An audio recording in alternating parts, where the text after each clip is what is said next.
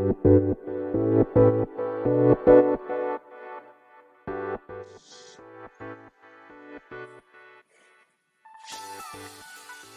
い。始まりました。本を読んでは、独り言ラジオ。私、変な髪型をしたポンコツ薬剤師こと、町田和俊でございます。はい。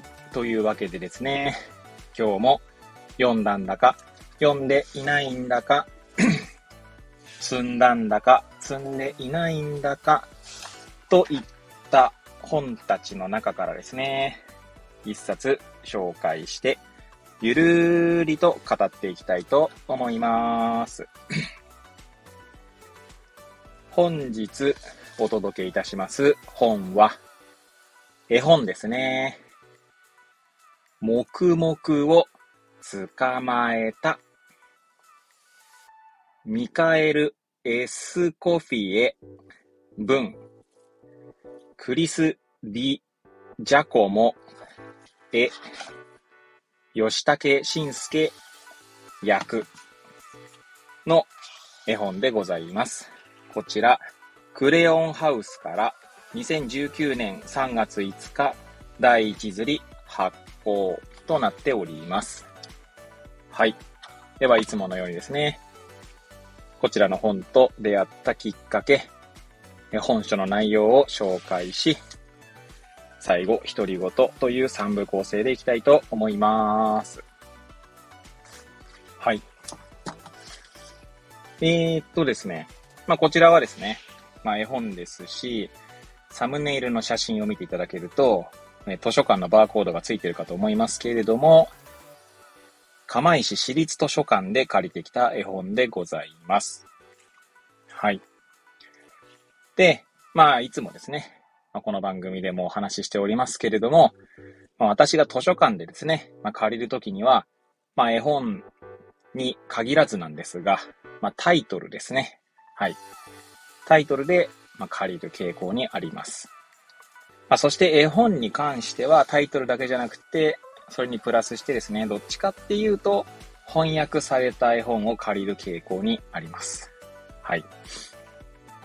まあ、いつも申し上げます、申し上げている通りですね。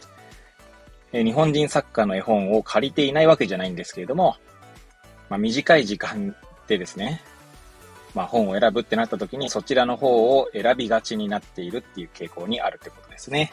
はい。で、もう借りてみてですね、まあ、今回、吉武慎介さんが翻訳されていると。で、借りてきた後に気づきました。はい。まあそういう意味だと誰が翻訳しているかってあんまり、あ、でもあれか。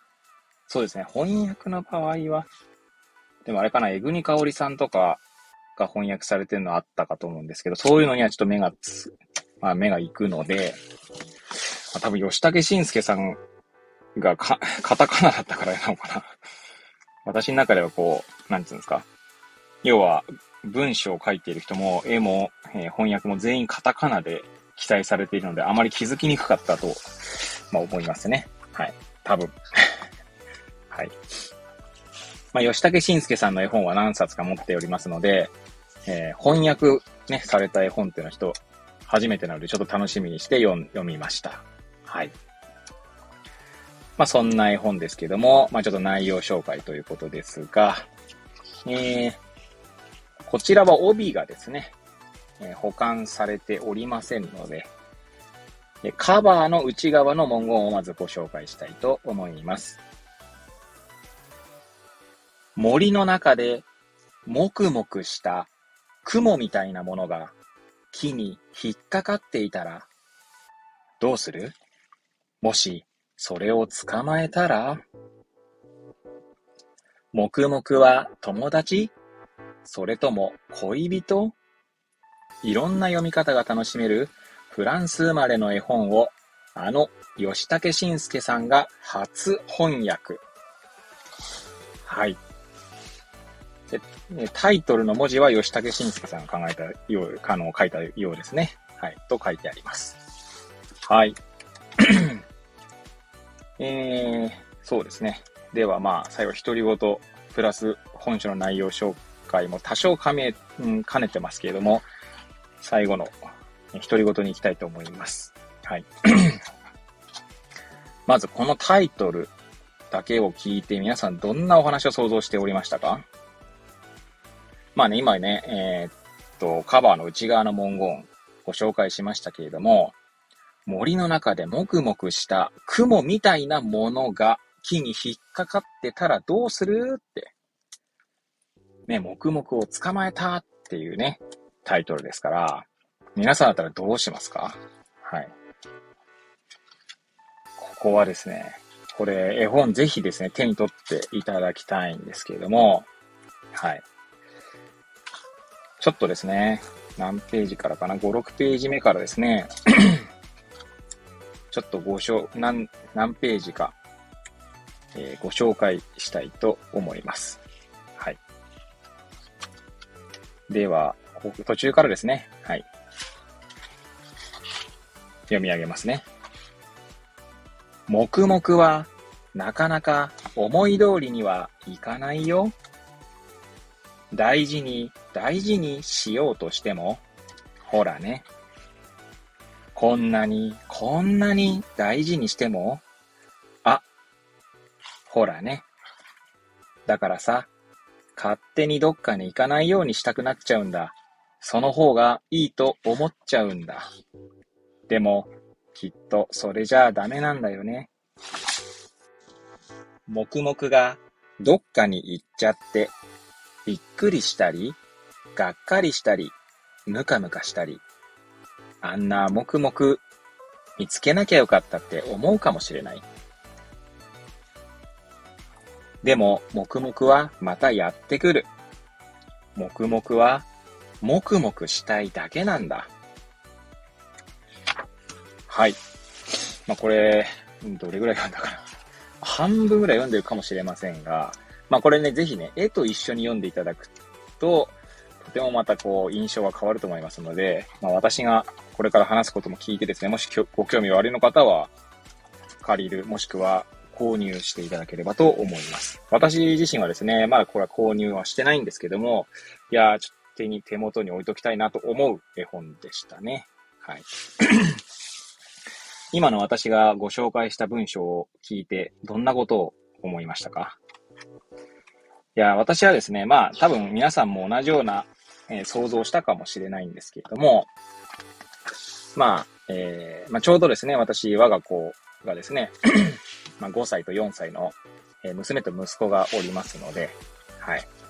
この大事に大事にしようとしてですね、えー、っと、勝手にどっかに行かないようにしたくなっちゃう。つまり、まあ、こう、なんて言うんでしょうね。過保護にというか、制限しちゃうというか、まあ、そういうふうにしたくなっちゃう気持ちに、まあ、ならないわけはないんですね。ならないわけはないって言い方も変なんですけど、まあ、例えばですね、まあ、怪我をさせたくないという気持ちでついついこう口出しし,、しすぎてしまうっていうことは、まあ、もしですね、これをお聞きの方が、まあ、親としてですね、まあ、お子さんを、えー、育てていらっしゃる環境にあればですね、まあ、ちょっとなんとなく、こう、ああ、そんなことあったかもなーって思うかもしれませんし、あるいはですね、まあ、そういった環境にない方もですね、まあ、ご自身が子供時代にですね、まあ、親から、えー、要は、そういうね、えー、やめなさいって言われ続けてきたってこともあるかもしれませんよね。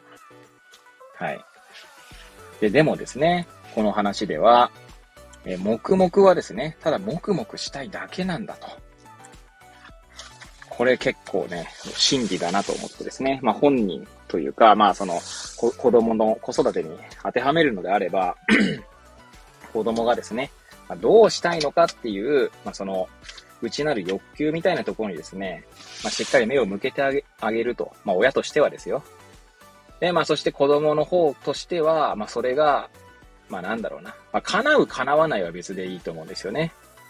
ただそれをこう表明できるかというか、そこが大切なのかなと個人的には思っているので、まあもちろんですね、そう思っていても、それがうまくいかないことも正直あるんですけれども、まあなるべくですね、えー、子供の思いというものを、まあ聞、きたいなと思って、まあ毎日過ごしておりますが、まあなかなか難しいですね。はい。